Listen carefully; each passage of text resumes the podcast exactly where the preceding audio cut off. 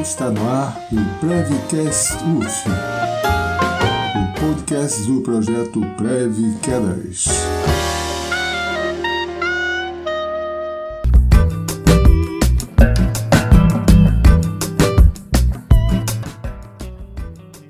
Sou Edmundo de Drummond Alves Júnior, professor do Instituto de Educação Física da Universidade Federal Fluminense. Sou Márcia de Souza, residente da Saúde do Idoso, entrei no programa em 2021. E eu sou Milene Carvalho, bolsista de extensão e entrei no programa em 2020. No episódio de hoje, abordaremos um tema de grande relevância, que é a nutrição oncológica. Para isso, convidamos a nutricionista Patrícia Reis para esclarecer e sanar algumas dúvidas sobre como deve ser a nutrição dos pacientes oncológicos. Seja bem-vindo ao Prevcast UF, Patrícia, e obrigado por aceitar participar aqui com a gente.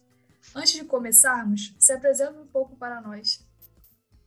Olá a todos os ouvintes. Eu sou Patrícia Reis, nutricionista oncológica, especialista pelo INCA e também especialista em nutrição clínica, terapia interal e parenteral.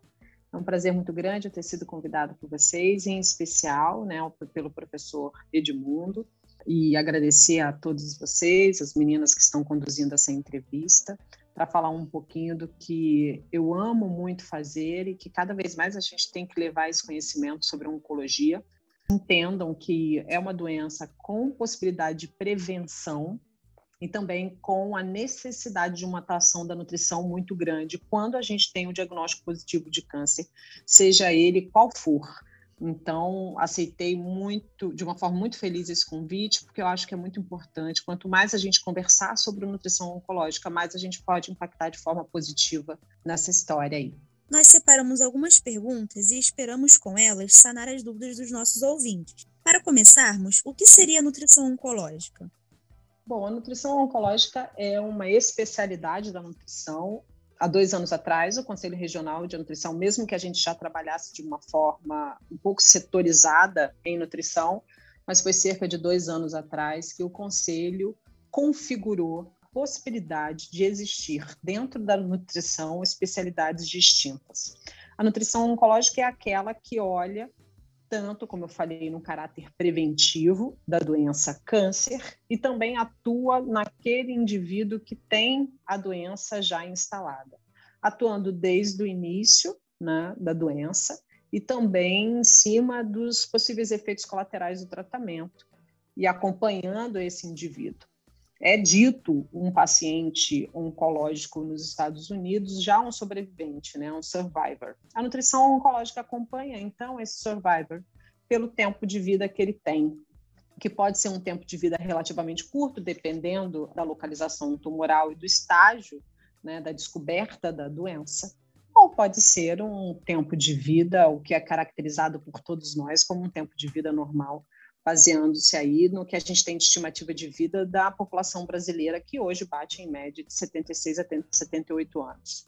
Então, a nutrição oncológica acompanha esse indivíduo e, de forma muito importante, também o familiar. O câncer é uma doença que atinge a todos e não só o doente. Então, aquele indivíduo que faz nutrição, que tem interesse em fazer nutrição oncológica, tem que ter um olhar ampliado sobre o que é a doença na vida daquela família e não só na vida daquele indivíduo que tem o diagnóstico. Acho que isso é uma das coisas mais importantes. Aí a gente trabalha com paliativismo também. O paliativismo era considerado antes como uma situação aplicável somente àqueles indivíduos que não tinham mais possibilidade terapêutica, né, sem possibilidade de cura da doença. Hoje a gente estende a ideia do paliativismo para todos aqueles que têm o diagnóstico do câncer, que é o cuidar, que é a gente ter os princípios né, de beneficência e não maleficência sobre aquele doente, trazendo qualidade de vida. E aí eu repito a importância da gente olhar para o familiar. Muitas vezes a doença atinge muito mais fortemente o familiar do que o próprio doente. Eu falo com o meu doente que ele está ali numa situação que ele tem que fazer tudo, ele tem que fazer exame, ele tem que dormir, acordar, ele tem que comer bem, ele tem que ir para fazer quimioterapia, radioterapia, cirurgia. Então ele está no meio de um movimento onde ele tem que estar ativo o tempo inteiro. O familiar vê aquele indivíduo adoecendo ou sofrendo, tem os medos, não pode demonstrar tantos medos para aquele indivíduo que passa pela doença. Então, a nutrição oncológica tem que ter um olhar amplo, aqueles que têm interesse em trabalhar com oncologia, para que entenda que a doença atinge não só o indivíduo, mas toda a família, e que a gente tem um caráter de interferir muito positivamente durante todo o processo. Aquele indivíduo que tem bom estado nutricional, ou que tem menor efeitos colaterais mediados por bom estado nutricional, respondem muito melhor ao tratamento. Isso vai impactar não só a qualidade de vida, mas em característica de resposta de qualquer tipo de tratamento oncológico que aquele indivíduo está sendo submetido. Então, a nutrição oncológica tem esse olhar amplo, muitas vezes né, requer que tenhamos um olhar pontual, mas que traz muito prazer, porque existe uma troca muito grande desse cuidado desse indivíduo que nesse momento precisa desse especialista. Dito isso, de que maneira é feito o acompanhamento na nutrição oncológica? É, o acompanhamento, ele pode ser prévio, familiares que têm já reconhecido e mapeados desordens genéticas que tornam aquela cadeia familiar que têm uma propensão maior a ter a doença podem ser acompanhados. A nutrição também tem uma ação, né? existem compostos bioquímicos que, quando ingeridos em continuidade, têm interferência diretamente na iniciação ou na promoção tumoral. Então, hábito alimentar está muito relacionado com o câncer. Cerca de 40% dos cânceres hoje poderiam ser evitados com alimentação adequada e atividade física associada. O sedentarismo está relacionado, em média, a 5% da causalidade dos cânceres, 35% dos cânceres hoje é, relacionados à alimentação inadequada. A gente vive num país que copia hábitos muito americanos, a ocidentalização dos hábitos tem interferido nesse número cada vez maior. Hoje a gente está no outubro rosa.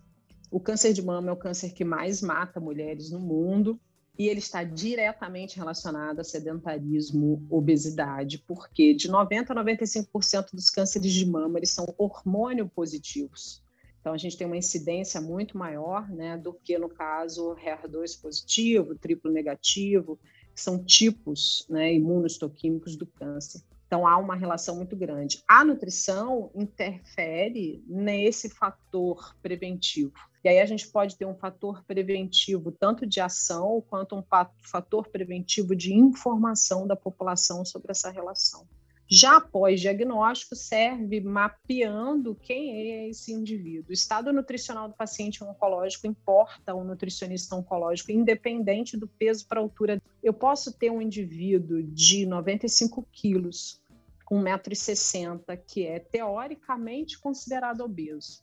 Mas se esse indivíduo, em dois meses, perder 30 quilos, esse paciente não tem, aos meus olhos, esse diagnóstico de sobrepeso ou obesidade. Ele vai me importar e essa perda de peso interfere negativamente em todo o processo oncológico, independente do peso para a altura dele. Então, durante o tratamento, a nutrição oncológica acompanha esse paciente para manter bom estado nutricional.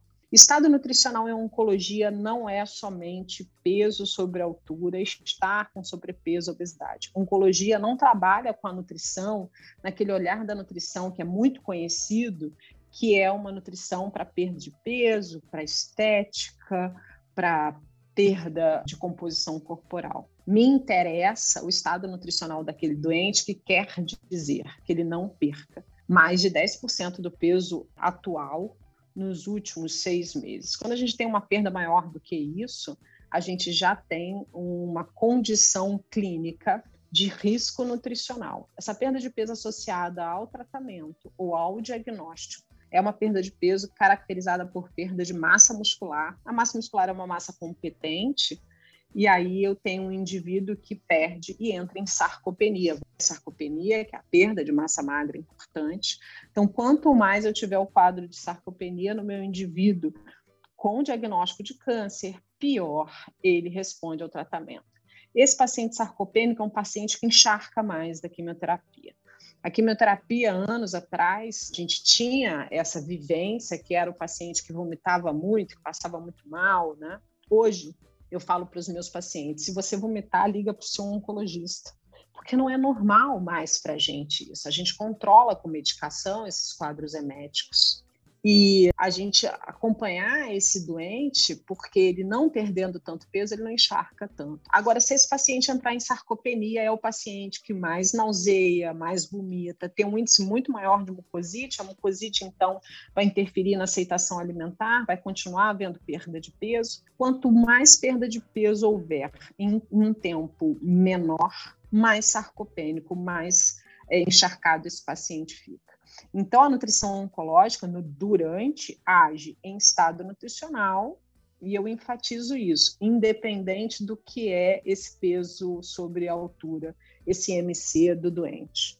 Também a gente mapeia esse doente, porque depende da localização. A localização tumoral interfere muito no estado nutricional do meu doente. Quando eu tenho um indivíduo com doença em tubo digestório, normalmente eu tenho um indivíduo que perde peso mais rápido. Seja um cabeça-pescoço, onde ele tem lesão em cavidade oral, seja um paciente já de esôfago, estômago intestino. Então, tenho uma desordem de ingestão alimentar, seja por diminuição da aceitação alimentar, comprometimento de mastigação e deglutição, seja eu pensando em esôfago é, e em estômago por desordens digestivas e intestino por desordens absortivas. Então, tem uma doença desabsortiva, o paciente deixa de absorver ou absorve menos. Então, tudo isso interfere no estado nutricional desse meu doente. Tubo digestório, geralmente esse paciente chega para mim já com alguma desordem de desnutrição. Porque até ele descobrir a doença, ele tinha dor ao deglutir, ele tinha dificuldade, ele tinha distensão abdominal, ele tinha dispepsia, enfim, diarreias, algum quadro que evoluiu para mostrar esse diagnóstico, ele procurar investigar o diagnóstico. Então, esse é um paciente que já preocupa mais. Normalmente, a gente tem associado para esse paciente tratamento quimio radioterápico. Quando eu vou radioterapar essas regiões, eu tenho também complicações por conta dos feixes radioterápicos. Esses pacientes são pacientes cirúrgicos, então eu já olho esse paciente também como um paciente cirúrgico. A nutrição oncológica acompanha esse paciente no pré e no pós-operatório. Se eu tenho uma desordem de estômago, eu tenho um paciente gastrectomizado total, eu já não tenho mais aquele reservatório gástrico. Eu costumo dizer para o meu paciente gastrectomizado de câncer que ele é um paciente de câncer que ganhou uma bariátrica. O bariátrico, ele precisa ficar sem aquele estômago porque ele não tem controle sobre os alimentos. Ele precisa perder peso. Isso foi uma forma encontrada para controle fisiológico daquele doente. Meu paciente oncológico é um paciente que, ao contrário, começou a perder muita massa magra, começou a perder muito peso, não conseguia mais comer por dispepsia. Vai ser submetido a uma cirurgia, então ele é um paciente que já entra em campo cirúrgico com algum grau de desnutrição, e isso acompanha no pós-operatório, porque ele não tem um reservatório gástrico mais. Então, e ele é diferente, por exemplo, de uma paciente mama, que é uma paciente que já entra para mim com grande potencial de ser uma mulher com sobrepeso e obesidade sedentária. E aí, ao contrário, ela não pode mais ganhar peso, ela tem que perder peso durante o tratamento. Como eu falei, os cânceres de mama, a maioria deles são hormônios positivos, e a metabolização dos estrógenos, seja os estrógenos sintetizados por ingestão de gordura em quantidade elevada ou a paciente com excesso de gordura corporal, isso vai ser aumentar a, a sintetização de hormônio de estrogênio. Se ela é um hormônio positivo, ela está continuando a produzir esses hormônios. Então é muito importante que ela entenda que ela tem que perder peso. Diferente de um cabeça e pescoço, que muito pelo contrário, ele tem que tentar não perder mais peso. Hoje, os indivíduos com doenças de cabeça e pescoço são geralmente os que são mais comumente desnutridos. Então, a nutrição oncológica trabalha nesse paciente para a recuperação do estado nutricional. Sendo que recuperação do estado nutricional não quer dizer que aquele paciente ganhe peso durante o processo. É muito difícil a gente conseguir fazer que um paciente desse, durante o tratamento, ele consiga ganhar peso a minha grande luta com o paciente oncológico, caminhando junto com ele, aí no caso cabeça e pescoço, é para que ele não perca mais peso, para que ele mantenha o peso que eu encontrei aquele doente.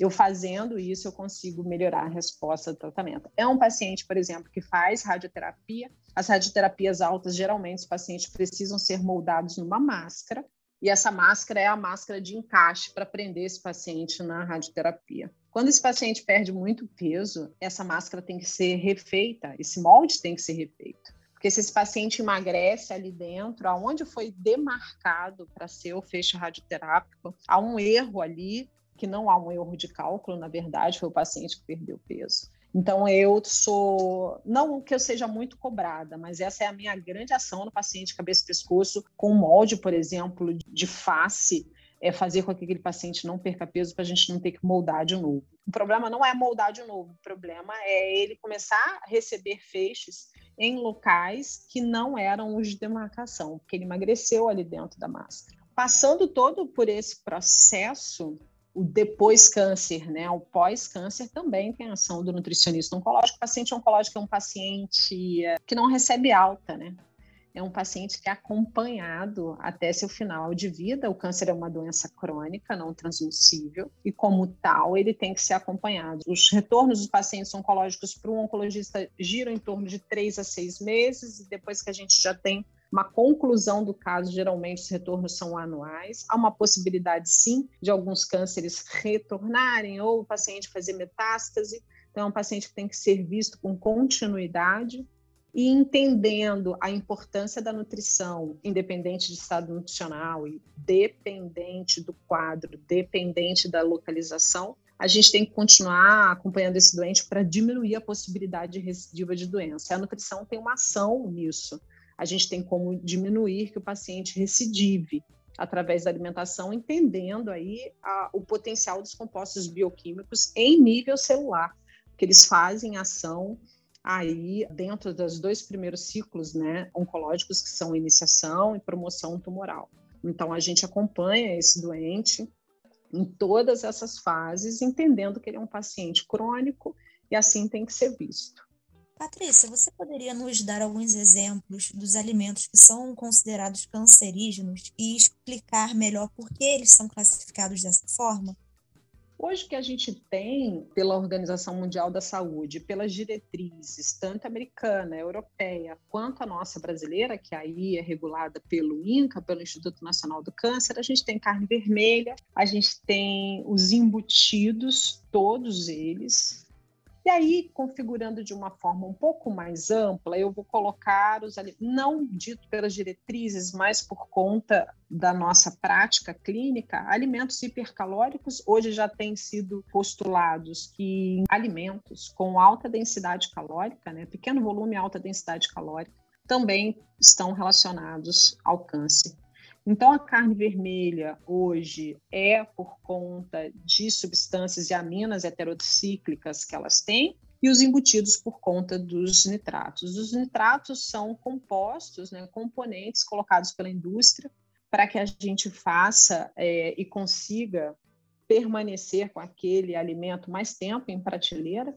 Os nitratos, eles não são cancerígenos, mas quando eles se encontram com algum meio ácido, há uma modificação dessa molécula para nitrosamina. As nitrosaminas são reconhecidamente cancerígenas. Então, os nitratos são permitidos pela vigilância sanitária que estejam contidos nesses alimentos embutidos. Então, quando a gente ingere, essa alteração molecular acontece no estômago, porque o estômago é o órgão né, que tem o suco gástrico extremamente ácido, e aí se transforma em nitrosamina. A nitrosamina é potencialmente cancerígena para estômago, primeira porção de intestino já reconhecida, por isso esses alimentos não devem ser ingeridos e qualquer um deles, né? Muitas vezes a pessoa está fazendo dieta, quer comer blanquê de peru, porque tem essa ideia de que é natural ou light, menos calórico, enfim, mas eles também têm percentual de nitratos. As aminas heterocíclicas já são as substâncias relacionadas à carne vermelha, e aí a gente tem um percentual maior de cânceres de estômago entre os gaúchos por conta do consumo de churrasco e também do chimarrão. O chimarrão, ele é um antioxidante muito potente, a erva mate é um antioxidante muito potente, só que o consumo deles em extrema temperatura, né, em calor, e aí faz lesão gástrica. O churrasco ele tem alcatrão, que é o mesmo alcatrão de cigarro. E aí, por isso, essa potencialidade cancerígena. Aquela beiradinha do churrasco, mais torradinha, enfim, ela é altamente cancerígena, repito, mais para estômago e primeira porção do intestino. Então, eu costumo dizer nas minhas aulas que vai para o churrasco tem que levar a salada, né? O consumo de fibras é o que é mais protetivo contra esses cânceres, não só cânceres gástricos, mas também cânceres hormonais, como mama e próstata. Então, a gente inibe a absorção daquele alcatrão do churrasco, porque a gente inibe o contato dessa moléculazinha, dessa substância com a parede de estômago. O câncer nada mais é do que um erro celular. E é um erro celular que não é reparado pelo corpo, e aí há um crescimento desordenado dessas células sob um comando já praticamente pessoal né, do próprio câncer. Então, é uma desordem ali. Então, o alcatrão faz esse dano em célula podendo então causar e a gente não ter um reparo adequado, repara melhor quem come mais antioxidantes e fibras com o consumo ao longo do dia. É mais interessante a gente entender e pontuar: ah, os embutidos causam câncer, carne vermelha causa câncer, churrasco causa câncer, mas é muito mais bonito a gente entender o que nos protege. Fibras, atividade física, uma dieta dentro de um contexto calórico adequado ao que a gente gasta de energia e a ingestão alta de compostos bioativos. Então, eu vou falar do licopeno, por exemplo, que é um protetivo de mama, já que a gente está no outubro rosa muito potente. Ele vem do tomate, na verdade, o ideal é a gente consuma ele no calor, em contato com o azeite, por exemplo que a gente rompe essas moléculas e aumenta em 2 mil por cento o percentual de licopeno quando a gente consome o molho de tomate. Então, é muito mais interessante a gente pensar no que a gente pode fazer para prevenir do que somente pontuar o que vai nos causar ou não o câncer. Então, copiar no Brasil algum hábito mediterrâneo de alimentação diminuiria muito os nossos números de câncer. Eu acho que a gente tem que postular isso e também pensar em peso da nossa população. A população brasileira hoje está quase esbarrando 60% com sobrepeso e obesidade. E isso sim está relacionado ao câncer, não só a alimentação, um alimento específico. É muito mais estado nutricional, então a gente tem que começar a olhar para esse hábito alimentar da nossa população que está impulsionando sobrepeso e obesidade. Quais alimentos um paciente oncológico deve evitar e quais devem estar sempre presentes na alimentação? Eu acho que os de evitar dependem muito do quadro do paciente. O paciente tem muita questão, ah, vou fazer quimioterapia, o que, que eu posso, o que, que eu não posso comer. A gente modula a dieta de acordo com a realidade de tratamento do doente. Se o paciente estiver em tratamento quimioterápico, é ideal que evite alimentos, por exemplo, ricos em gordura. A gordura, ela tem um tempo de digestão maior. Então, aquele paciente, como ele tem uma tendência maior a nausear na quimioterapia, se ele ingerir uma grande quantidade de gordura, ele vai retardar o esvaziamento gástrico. Então, a gente pode possibilitar mais náusea naquele momento. Então, vai depender muito da dança ali, daquele tratamento da reação daquele doente. Eu disse no início que vômitos já não são tão comuns em oncologia, mas náusea é. Então, o paciente, quando ele está muito nauseado da quimioterapia, o melhor é evitar alimentos muito quentes, alimentos que têm uma cor muito extrema, alimentos muito verdes, vermelhos. Isso daí o sistema nervoso central lê, e aí, quando o paciente está nauseado, ele tem mais dificuldade para aceitação daqueles alimentos. Os alimentos melhores são os claros, frios, gelados. Esse paciente nauseado vai aceitar melhor. Se esse paciente, por exemplo, tiver imunoterapia, imunoterapia é o que a gente tem aí de tratamento dos mais recentes em oncologia, né, que tem dado uma resposta muito interessante para pulmão, aumentou e melhorou muito o que a gente tinha de cenário de tratamento pulmonar, a imunoterapia, mas uma das coisas que a imunoterapia pode causar é diarreia. Então, naquele paciente diarreico, ele não tem tantas células absortivas intestinais aptas a fazer absorção. Então, é melhor a gente evitar, por exemplo, leites, produtos lácteos, alimentos também ricos em gorduras, salvo se não for, por exemplo, um triglicerídeo de cadeia média. O triglicerídeo de cadeia média é o óleo proveniente do coco, ele tem o mesmo tempo de absorção da glicose e ele não depende de nenhuma enzima intestinal para sua absorção. Então, quando eu preciso melhorar o quadro nutricional daquele paciente, dando a ele valor energético, eu geralmente suplemento com TCM, por exemplo porque aí o tempo de absorção é o mesmo da glicose, não requer nenhuma enzima para absorver. Então, eu posso estar frente a um quadro diarreico e continuar dando valor calórico para aquele paciente. E aí, outros tipos de gorduras que dependem né, da lipase, não, eu tenho que reduzir essa oferta para esse paciente. Paciente cabeça e pescoço que tiver com dificuldade, né, com disfagia ou dinofagia, dificuldade ao deglutir ou dor ao deglutir, eu vou ter que mudar a consistência de dieta aquele paciente não vai conseguir comer alimentos em consistência ampla, aberta, né, sólidos. Eu vou ter que fazer uma prescrição de alimentos líquidos, pastosos, enfim, conforme a aceitação alimentar. Mucosite é uma das grandes queixas dos pacientes oncológicos, seja por radioterapia alta de cabeça e pescoço, ou seja por alguns esquemas quimioterápicos. Então, um paciente que está com lesão em cavidade oral, com mucosite, ele não vai poder ingerir alimentos secos, duros, em extremos de temperatura, tendendo a ser extremos mais alimentos quentes do que frios. Às vezes, um quadro de mucosite, a gente consegue ainda usar alimentos mais gelados, principalmente se o paciente estiver associado com náusea. Então, o que evitar depende muito de em que momento eu estou. O paciente com um quadro de doença pulmonar, eu geralmente tendo a dar uma dieta que tem um pouco mais de lipídio menos de carboidrato, por conta do coeficiente respiratório uh, do carboidrato, que é maior, e do lipídio, que é menor. Então, na verdade, a orientação depende muito da clínica do doente e de que forma ele está respondendo ali aquele tratamento. Preferir sempre um leque de alimentos que tem justificativa e comprovação científica Nada do que eu prescrevo não tem comprovação científica. Todos os alimentos que eu prescrevo são alimentos que têm estudos mais amplos, né, para que eu tenha segurança de uso. Então, no preferir, a gente tem as brásicas, que elas são ricas em isocianatos. Os isocianatos são bloqueadores tumorais muito potentes. E as brásicas são as repolhudas, são os brócolis, couve-flor, repolho roxo, repolho branco. Entra aí também nabo, rúcula, mas para que o paciente entenda, eu normalmente dou esse exemplo para que ele entenda que são as repolhudas. O ideal é o consumo delas diariamente, ali durante o processo de tratamento e pós-tratamento também. O licopeno, como eu falei, para ajudar um pouco o paciente, o paciente oncológico sofre muito com os tabus alimentares, né?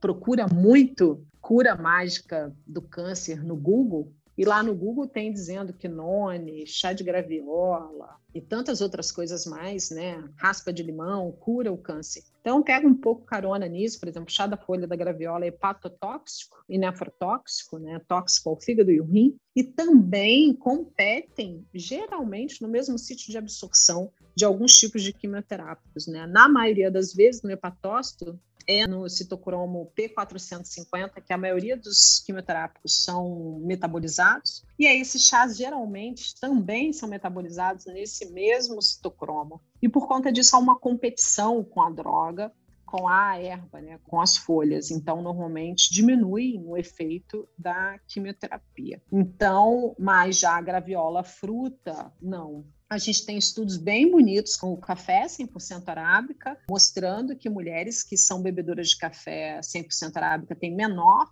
possibilidade de terem câncer de mama. Quando tem, tem a doença em estágios mais lentos e quando estão em tratamento do câncer de mama, melhoram a receptividade ao tratamento quimioterápico. E na hormonioterapia, que é o tratamento pós-câncer de mama, os resultados da hormonioterapia, principalmente o tamoxifeno, que é a hormonioterapia mais utilizada em câncer de mama, são otimizados quando associados ao uso do café 100% arábica. Então, eu sempre prescrevo esse tipo de café para os meus pacientes. A gente tem algumas coisas de chocolate também, 70% cacau ou mais, por conta dos fatores aí antioxidantes alguma coisa de chá verde, mais por conta de melhora de microbiota. Normalmente, na prescrição quimioterápica, eu uso em média uma xícara só de chá verde por dia, porque com ele eu modulo a Arquemância mucinífera, que é um modulador de resposta em fígado que diminui a toxicidade da quimioterapia, mas uma toxicidade mediada por microbiota. Hoje a microbiota intestinal é uma das coisas que a gente mais trabalha e tem mais um olhar apurado em oncologia. Hoje a gente entende que a microbiota é responsável por 75% da resposta imune corporal, então eu consigo modular a resposta imune via microbiota.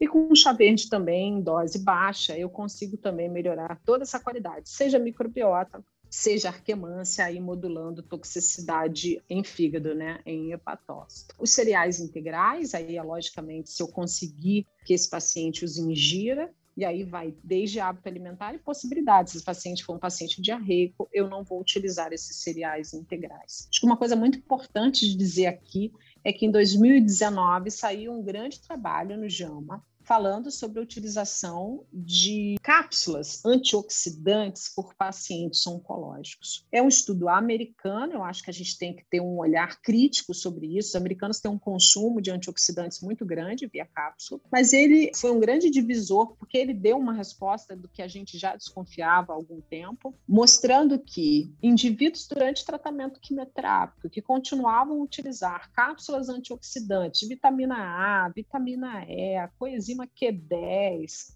e até o ferro entra nessa história aí, mas no ferro eu vou abrir um parênteses. Eles tinham uma possibilidade de diminuição do efeito quimioterápico em 60%. Esses indivíduos acompanhados tiveram uma recidiva de doença maior. Por quê? Os compostos antioxidantes, eles inibem a oxidação. A quimioterapia é extremamente oxidativa.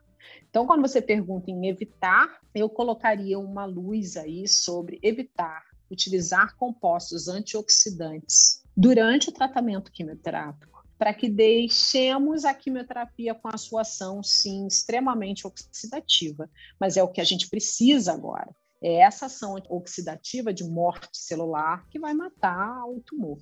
Então, não consumo disso. Quando eu falo do parênteses no suplementação de ferro, a maioria dos nossos pacientes anemia, obviamente, durante a quimioterapia, a quimioterapia é uma droga que extermina células de rápida duplicação e as células vermelhas são células de rápida duplicação. Então, é muito comum meu paciente anemiar, eu até brinco com eles que eu quero mesmo que eles anemiem quando eles anemiam, anemiam, eu sei que ali a gente tem efeito também de quimioterapia. E aí, obviamente, se eu tiver um paciente anemiado, que isso estiver comprometendo o estado geral do meu paciente, a gente faz sim suplementação de ferro.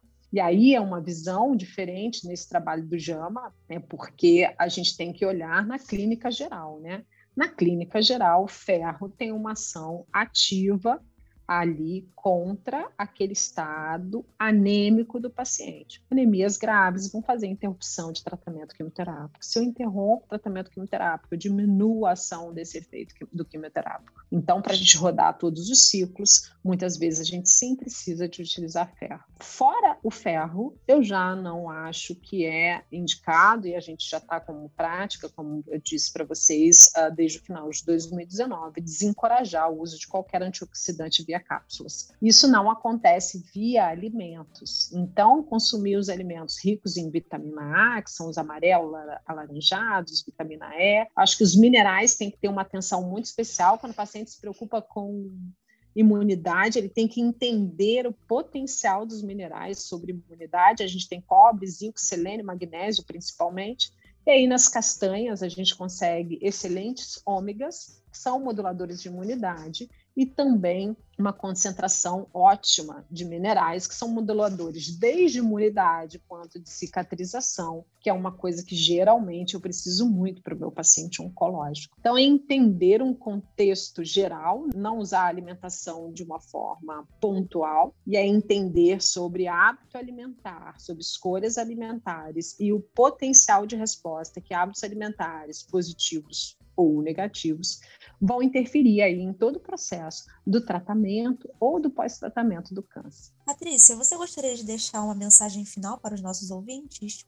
Eu quero agradecer o convite de vocês, primeiramente. E como nós estamos gravando, eu sei que esse podcast é um podcast que, obviamente, vai ser ouvido em outros momentos. Nós estamos gravando esse podcast em outubro. Outubro ganhou a, o tom rosa. Eu sou uma pessoa que caminho muito próximo aos meus pacientes, principalmente as minhas pacientes. 99% dos cânceres são cânceres de mamas femininos. Então, é por isso que a gente já tem um vício de linguagem de tratar o câncer de mama usando o feminino. Então, a importância que a gente tem nesse mês de jogar um holofote em cima, da atenção dessa mulher às suas mamas. A gente teve agora na pandemia um número muito aumentado de cânceres de mama descobertos de forma tardia, já com dificuldade da gente fazer uma ação tratativa sobre esses cânceres. A pandemia trouxe esse resultado para a gente então, a gente tem muito aí que correr atrás para a gente diminuir de novo esses números. Então, para que as pessoas que estejam me ouvindo, sejam elas mulheres ou não, que tenham mulheres aí do, na sua vida, no seu entorno,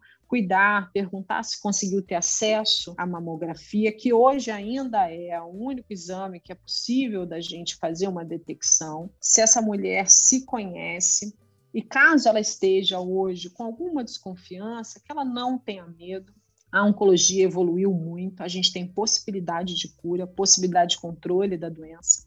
Agora, o contrário não acontece quando ela tem medo. Então, que ela não tenha medo, que ela procure, para que, se a gente diagnosticar, a gente consiga agir o mais rapidamente possível entender que as nossas escolhas alimentares interferem diretamente na nossa saúde como um todo, tempo de vida e qualidade de vida, que a gente faça uma escolha, né? Isso eu sempre falo para meus pacientes, que a gente coma mais comida de Deus e menos código de barra. Hoje a gente está comendo muito comida industrializada e isso impacta negativamente em toda a saúde em si, não só em oncologia, mas nas doenças crônicas não transmissíveis todas, né? Então, entendimento aí sobre o poder que a gente tem, nossos hábitos brasileiros, né, do que a gente traz de alimentação na nossa história são hábitos muito fortes e que a gente não deixa essa ocidentalização literalmente nos engolir a gente pensar no que come e a gente entender que o que a gente come vai modular a nossa célula. Se a gente acredita que uma pessoa come mal e ela infarta porque ela come mal, é porque aquela comida